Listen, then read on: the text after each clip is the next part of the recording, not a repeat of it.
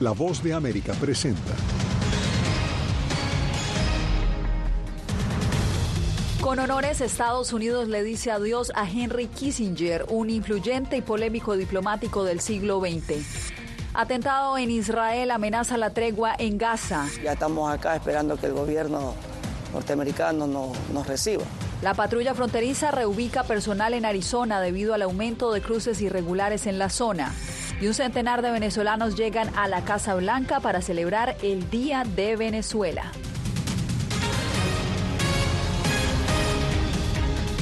Bienvenidos, soy Yasmín López. Comenzamos las noticias con la muerte de uno de los diplomáticos más prominentes y controversiales de Estados Unidos.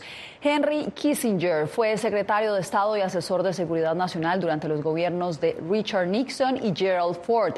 Dejó una marca indeleble en la política exterior y también fue fuertemente criticado por algunas de sus decisiones. Nos acompaña desde nuestra sala de redacción Jacopo Luzzi. Jacopo, ¿cómo reaccionó el mundo tras el fallecimiento de Kissinger?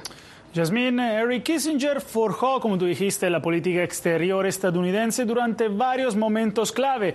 Una figura involucrada en todo, desde las relaciones con Beijing hasta la guerra de Vietnam. Los homenajes en su honor llegaron desde Japón, Alemania y China. El presidente ruso Vladimir Putin lo llamó un hombre profundo y extraordinario. Al mismo tiempo, Kissinger fue un personaje controversial para muchos. Henry Kissinger, el profesor de origen alemán convertido en diplomático, considerado como el secretario de Estado más poderoso después de la Segunda Guerra Mundial y una figura altamente controvertida, murió a la edad de 100 años. La política exterior tiene que reflejar los valores permanentes del pueblo estadounidense. La Casa Blanca este jueves dijo que su muerte fue una gran pérdida. No hay duda de que él dio forma a las decisiones de política exterior durante décadas y ciertamente tuvo un impacto en el papel de Estados Unidos en el mundo. Kissinger fue un personaje clave durante las administraciones de Richard Nixon y Gerald Ford y fue el gran arquitecto de la apertura de Estados Unidos a China y de relaciones más normales con la Unión Soviética y los mayores países árabes. Beijing lo consideraba como el único interlocutor confiable en Estados Unidos. El doctor Kissinger es un viejo amigo y un buen amigo del pueblo chino y un pionero y constructor de las relaciones entre China y Estados Unidos. Al mismo tiempo, Kissinger fue ampliamente criticado por su pragmático enfoque en priorizar los intereses de Estados Unidos sobre objetivos más idealistas como la democracia y los derechos humanos.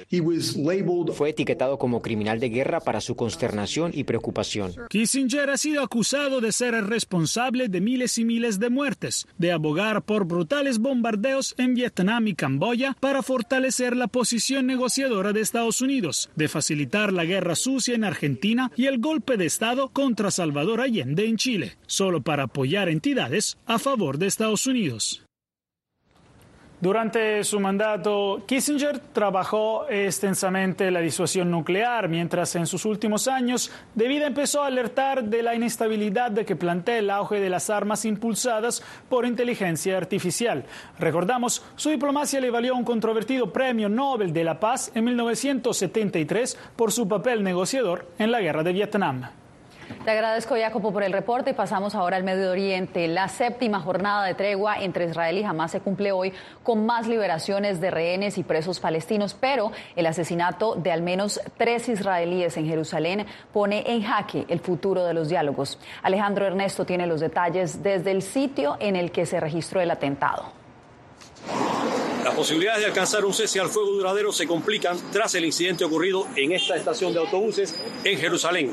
Durante las horas de la mañana de este jueves, dos hombres palestinos vinculados a Hamas, según informó la Agencia de Seguridad de Israel, comenzaron a disparar y mataron a tres personas, incluyendo una mujer de 24 años en condición de embarazo, e hirieron a otras seis.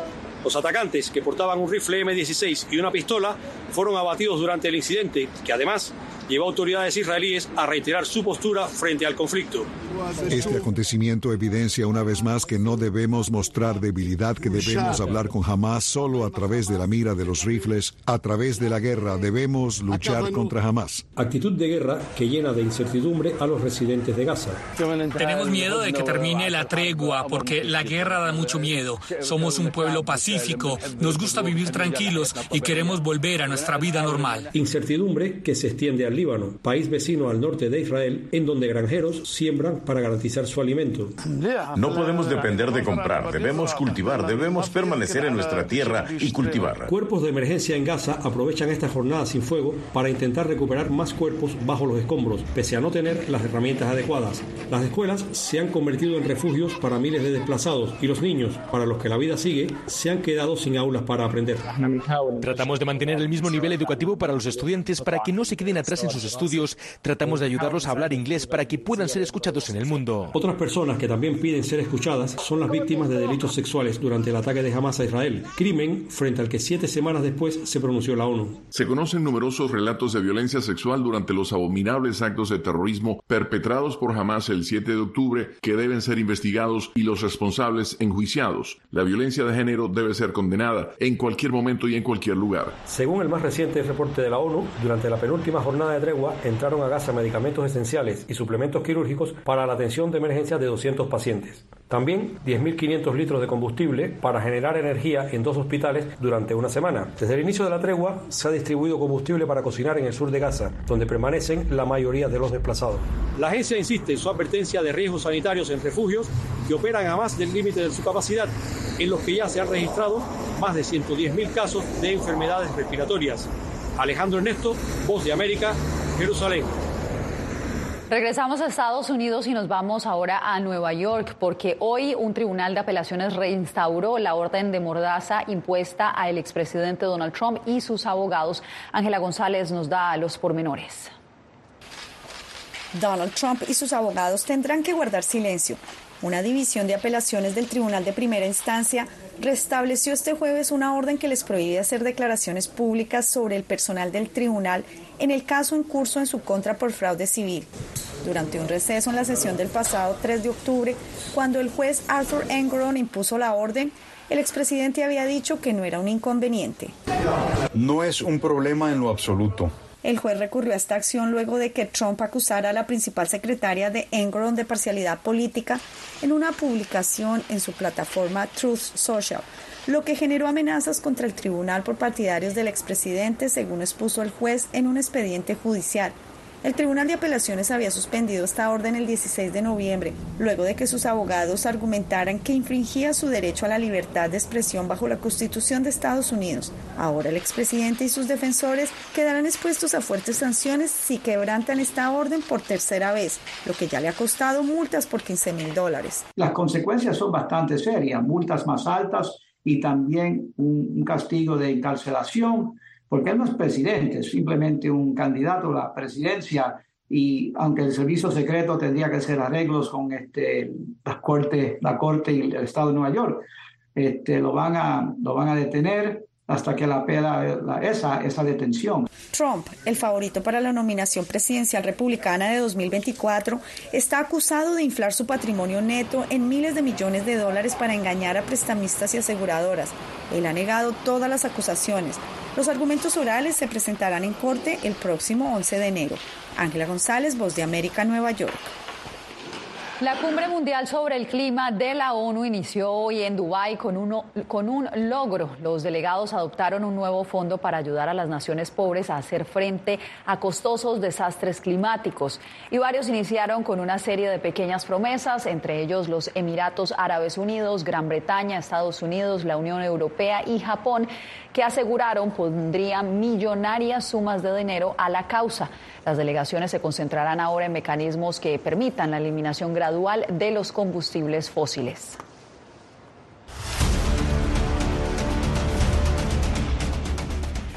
En Arizona, las autoridades migratorias reubicaron parte de su personal para responder al incremento de inmigrantes que llegan desde México al área de Lukeville. Rubén Pereira nos trae el informe. Así es como cientos de inmigrantes están llegando a este punto del cerco fronterizo al oeste de Lukeville, Arizona, donde agentes de la patrulla fronteriza los esperan y les ordenan permanecer allí de forma ordenada. Nos sentimos que nos quebramos. Nos quebramos y los pies sentimos que se nos revientan. Al igual que Marilyn, muchos llegan acompañados con niños y bebés y tienen que esperar por largas horas a la intemperie para que sean trasladados a un centro de procesamiento de la patrulla fronteriza. Un último sacrificio para inmigrantes como Miriam Albarracín, quien junto a sus hijos busca reunirse con su esposo en Washington. Acá creo que es un país más seguro tanto para las personas que pedimos asilo de, y para, también para los niños que crezcan en una situación un poco más estable que en nuestros países. Agentes de aduanas y protección fronteriza han tenido que ser reasignados del puerto de entrada de Lukeville hacia esta zona, así como agentes de la patrulla fronteriza que tenían otras tareas fueron enviados a este lugar. La patrulla fronteriza no proporcionó estadísticas sobre el flujo reciente en Lukeville. Muchos de los inmigrantes que llegaron hasta este punto aseguran que caminaron hasta 12 horas por este camino de terracería que está paralelo al muro fronterizo. Inmigrantes que no solo llegan de México y otros países latinoamericanos, sino también de África y Asia todos con la esperanza de que el gobierno de Estados Unidos les conceda asilo. También José Benítez, un taxista de Ecuador que quiere ir a Indiana con su hermana. Ha sido una trayectoria de 16 días en la cual me ha tocado caminar, andar en moto, pasar en balsas. Y, bueno, ya estamos acá esperando que el gobierno norteamericano nos reciba. Rubén Pereira, Voz de América, Lukeville, Arizona. Y justo hoy una jueza estadounidense determinó que el gobierno federal podrá remover la cerca de alambre de púas que desplegó Texas para frenar el cruce irregular de migrantes a su territorio. En su sentencia, la jueza del distrito Alia Moses escribió que es poco probable que Texas prevalezca en su afirmación de que la política federal de quitar la valla es ilegal. El fiscal general de Texas, por su parte, Ken Paxton, dijo que su oficina apelará la decisión. Y entre tanto, las inclemencias del clima no logran desmotivar a los migrantes que continúan llegando a Ciudad Juárez en la frontera norte de México con la intención de llegar a Estados Unidos. Nos informa César Contreras provenientes de Chiapas y luego de viajar en tren y enfrentar el descenso de las temperaturas en Ciudad Juárez, migrantes continúan llegando a la frontera de Estados Unidos. Según el Consejo Estatal de Población, diariamente arriban hasta 150 personas en busca de ingresar a Estados Unidos por Texas y Nuevo México. Ahorita ya viene la temporada fría, donde es muy crudo el frío aquí en la frontera donde también se escucha ahí que ya empiezan a, llenarse los albergues y demás. Y otra vez, pues no hay dinero que alcance, no hay ayuda que alcance para, para, este, para ayudar a toda esa gente. Sin importar las condiciones de seguridad, económicas o climatológicas, la ilusión en los migrantes es la misma. Mi sueño es llegar a Estados Unidos, ¿verdad? Al inventado sueño americano que le dicen y pues sí, es duro. Aunque algunas personas continúan a la espera de su cita a través de la aplicación CP One, la desesperación se apodera de los migrantes en una franja fronteriza que continúa muy vigilada. Y desgraciadamente el, tratar de, negarles el paso, ellos buscan por otro lado más peligroso de cruzar. Y pues aparte del río, que, que ahorita con esas temperaturas, pues es bastante, bastante fuerte. La Cámara Nacional de la Industria de la Transformación en México espera que el gobierno de ese país brinde una mejor atención a las personas que vienen huyendo de diversos problemas en sus países. La frontera debe ser una oportunidad más para que la gente trabaje, para que la gente haga vida y demás. Y con estas cuestiones que vemos, pues no, no lo vemos de esa manera. César Contreras, Voz de América, Ciudad Juárez, México. En El Salvador, el presidente Nayib Bukele está a punto de dejar su cargo durante seis meses para buscar una segunda vuelta presidencial. Claudia Saldaña nos reporta. El presidente Bukele anunció que está a punto de dejar su cargo temporalmente para iniciar su campaña electoral y buscar la reelección. Muchos salvadoreños apoyan la candidatura. Yo pienso que estaría muy bien, ¿verdad?, en reelegirlo como presidente nuevamente, pues ya que él ha hecho muchos trabajos buenos acá eh, ha habido un gran cambio en este país. Bukele hará fórmula con el actual vicepresidente Félix Ulloa, por lo que este último no podrá quedar al frente del país durante la ausencia del mandatario. Aún no se sabe quién asumirá la presidencia. Va a estar en candidatura, pero siempre pienso yo de que, de que no va a soltar del todo, no va a soltar de todo su cargo. El abogado constitucionalista Enrique Anaya comparte esa opinión. Que aunque él ya no iba a estar, digo, pero él iba a seguir, digo, supervisando el trabajo de los ministros y que iba a ser todavía más estricto. Si va a seguir supervisando el trabajo de los ministros, significa que va a seguir siendo el presidente. Antes de dejar el cargo temporalmente, el presidente hizo dos cadenas nacionales de radio y televisión, una para inaugurar una obra del sistema de salud y otra para pedir al fiscal general de la República que investigue a todo su gabinete. Yo no voy a ser el presidente que no robó, pero se rodeó de ladrón. Pero que me recuerden como el presidente que no robó y que no dejó que nadie robara. Según el analista, esto es parte de su estrategia de campaña.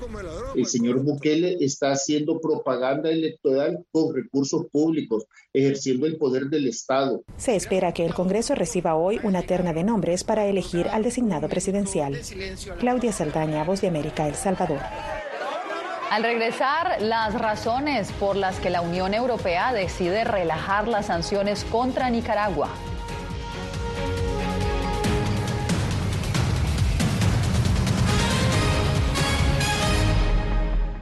Soy Belén Mora, periodista de La Voz de América. Como reportera y presentadora tengo la responsabilidad de acercarles las historias que se generan en Washington y que impactan tu entorno cercano.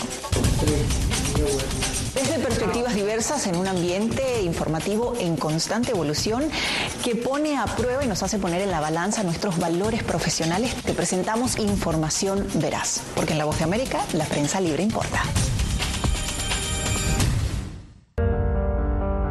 Tiempos de cambios, cuando el mundo parece incierto y lo que escuchamos no refleja lo que vemos,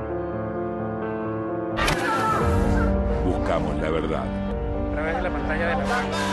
Cuando nos cuentan solo una parte de la historia, perdemos la confianza.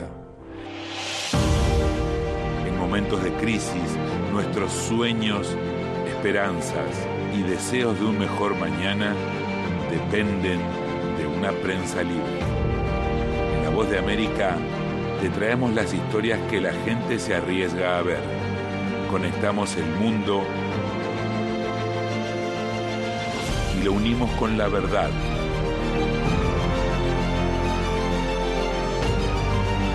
En La Voz de América te presentamos el panorama completo.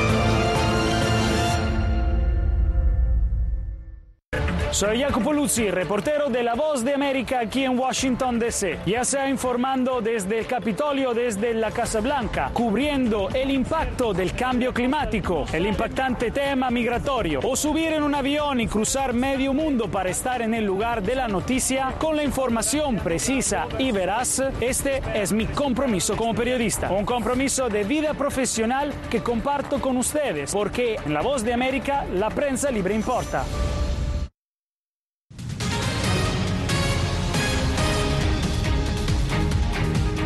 El representante republicano George Santos, investigado por supuesto financiamiento ilícito de campaña, se negó este jueves a dimitir y un día antes de la votación que busca expulsarlo del Congreso aseguró ser víctima de acoso.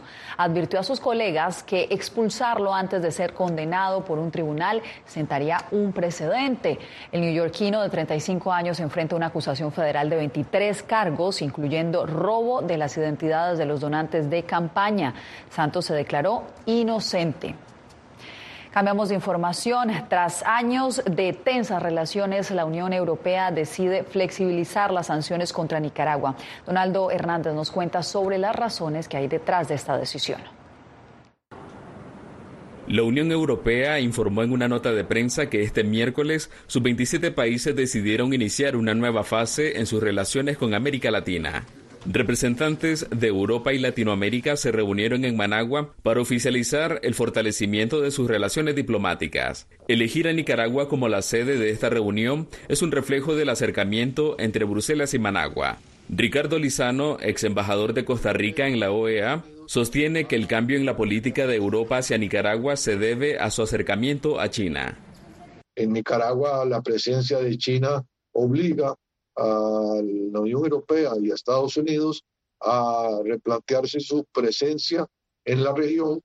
La Unión Europea también anunció que relajará sus sanciones impuestas a regímenes autoritarios, incluido el de Nicaragua. Las sanciones internacionales, particularmente en contra de funcionarios corruptos o que violan derechos o de instituciones, debe de aumentar, no de disminuir.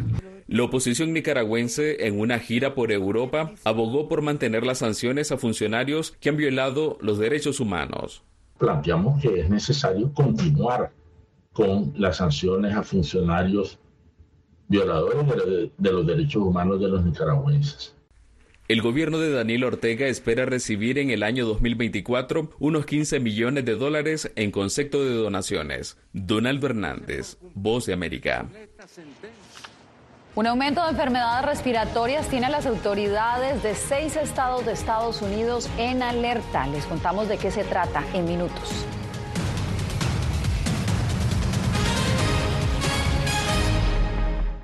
Soy Gonzalo Barca, presentador de La Voz de América. Cada semana, desde nuestro programa Foro, programa de análisis y debate, vamos más allá de la noticia, con los temas de interés que ocurren en Estados Unidos e impactan en toda la región.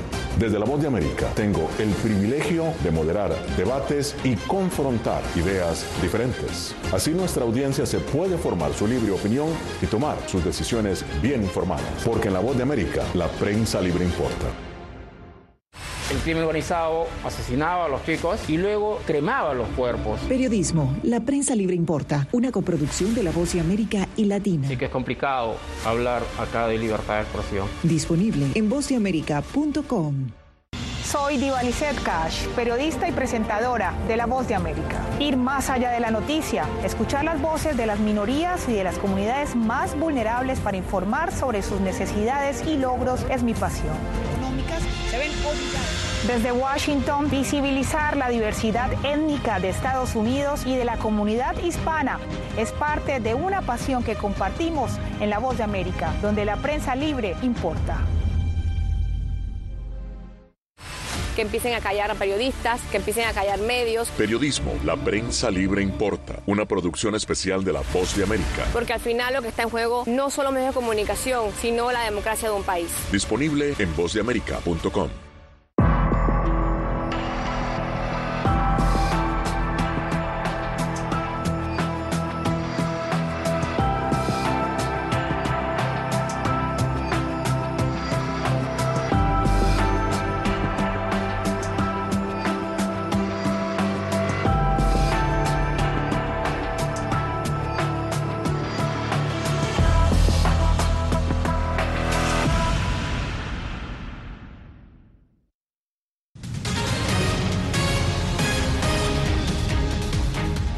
La temporada de gripe inició en Estados Unidos con un incremento de enfermedades infecciosas en al menos seis estados. Uno de ellos es Florida, donde prevalece la influenza y el virus sincitial. El reporte lo tiene José Pernalete. Los hospitales en Florida contabilizan un incremento de pacientes afectados por condiciones respiratorias. Los Centros para el Control y la Prevención de las Enfermedades registran alzas de casos de personas con afecciones que podrían comprometer su salud, como influenza y el virus sincitial respiratorio. Incluso hay expertos que sugieren venideros brotes de coronavirus. Sin embargo, tenemos que recordar que entre otoño e invierno estos tres virus van a estar presentes y pueden causarnos muchos problemas en los sistemas hospitalarios debido a que hay un incremento en los ingresos, pero también muchas personas pueden complicarse y lamentablemente fallecer. Los especialistas en salud pública atribuyen esta alza a la intensa socialización y contacto interpersonal que se desprende luego de la temporada de acción de gracias y los efectos por las bajas temperaturas. Estos virus respiratorios, por supuesto, siempre están todo el año en el ambiente, pasando de persona en persona, pero en las épocas de invierno eh, se produce esta concentración de personas en sitios poco ventilados, tratando de buscar el calor, y eso junto al cambio abrupto de temperatura cuando la gente sale de su casa, produce las condiciones más apropiadas para que los virus se reproduzcan rápidamente. La recomendación de ambos expertos consultados es vacunarse, evitar las aglomeraciones si se trata de sistemas inmunológicos comprometidos y usar tapabocas si presenta síntomas. José Pernalete, Voz de América, Miami. Y si tiene su celular a la mano, lo invitamos a acceder a todo el contenido original de La Voz de América. Es sencillo, solo debe escanear el código QR que está viendo en pantalla y desde allí lo guiaremos a descargar nuestra aplicación Boa Plus. Allí podrá ver no solo nuestras noticias, también las series especiales y los documentales exclusivos producidos por La Voz de América.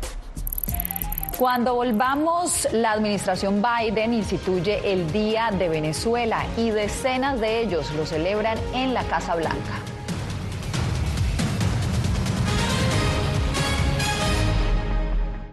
Hola, soy Natalí Salas Guaitero, conductora de La Voz de América. Desde pequeña desarrollé un gran deseo por darle voz a aquellos que son invisibles por una u otra razón. Ya ha sido reforzada. Me enorgullece ser parte de La Voz de América, un equipo en el que la ética y la búsqueda de la verdad siempre son el norte.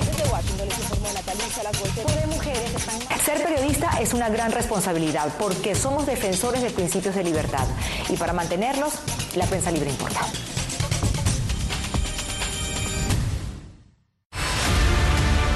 No concibo una democracia sin, sin periodistas. El libreto manda a un conflicto constante con la prensa independiente, con los medios de comunicación. Periodismo, la prensa libre importa, una coproducción de La Voz de América con nuestras afiliadas en la región. Se ejerció esta profesión con mucho eh, miedo. ¿Cuántos periodistas van muertos ya? Por decir la verdad. Disponible en vozdeamerica.com. Soy Fabiola Chambi, corresponsal de La Voz de América en Bolivia. Retratar la complejidad de mi país para una audiencia internacional le ha dado una nueva perspectiva a mi labor como periodista. Desde esa mirada descubro en el día a día que el trabajo que realizo en La Voz de América me ha permitido dar vida a los valores del periodismo profesional. Aquel que les informa a ustedes, nuestras audiencias, con balance, precisión y profundidad. Porque en La Voz de América, la prensa libre importa.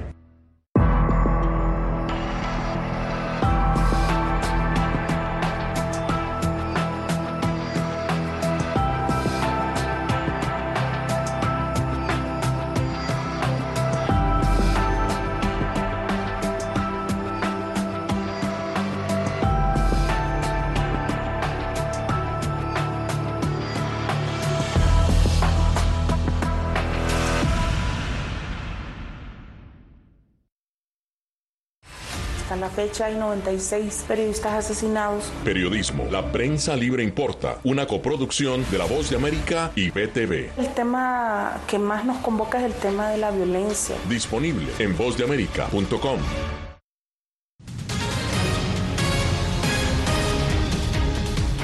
Más de 80 venezolanos residentes en Estados Unidos llegaron hoy a la Casa Blanca. La razón, celebrar por primera vez sus contribuciones en este país. Jorge Agovia nos cuenta más. Con música, comida típica y unos 100 invitados, la Casa Blanca celebró este 30 de noviembre las contribuciones de los venezolanos en Estados Unidos. Y declaró la fecha como el Día de Venezuela. Esto es parte de los eventos que está haciendo la Casa Blanca para las diásporas aquí en Estados Unidos. Previamente hicimos el Día de Perú, el Día de Colombia, el Día de República Dominicana, el Día de los salvadoreños y hoy le tocó el turno a, a los venezolanos. Lo dice Luisana Pérez, portavoz en español de la Casa Blanca para quien la reunión tiene un significado especial. Yo soy venezolana, llegué hace eh, 12 años a Estados Unidos y yo creo que estar aquí en mi sitio de trabajo, eh, reunida con estos personajes venezolanos que hacen carrera ahora aquí en Estados Unidos y que están dejando nuestro nombre en alto, es muy emotivo.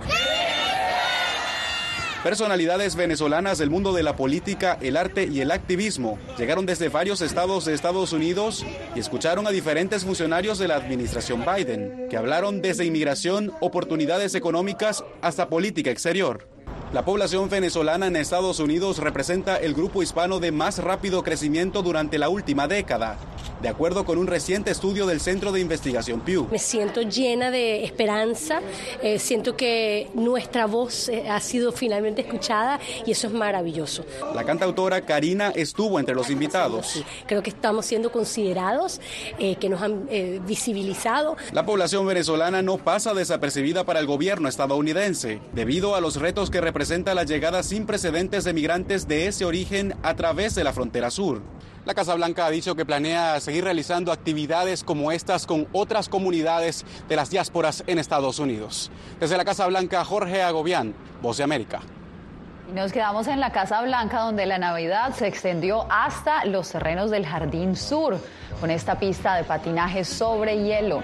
La inauguró el medallista de oro olímpico de 1988, Brian Boitano, y lo hizo junto a una figura adorada por los niños, Snoopy. Y es que esa fue la idea de la primera dama, Jill Biden, hacer que iguala como cuando éramos niños, los visitantes de la mansión presidencial pues experimenten magia, maravilla y alegría de estas fiestas navideñas. Con esta imagen nos despedimos por hoy, les informó Yasmín López. Puck drop?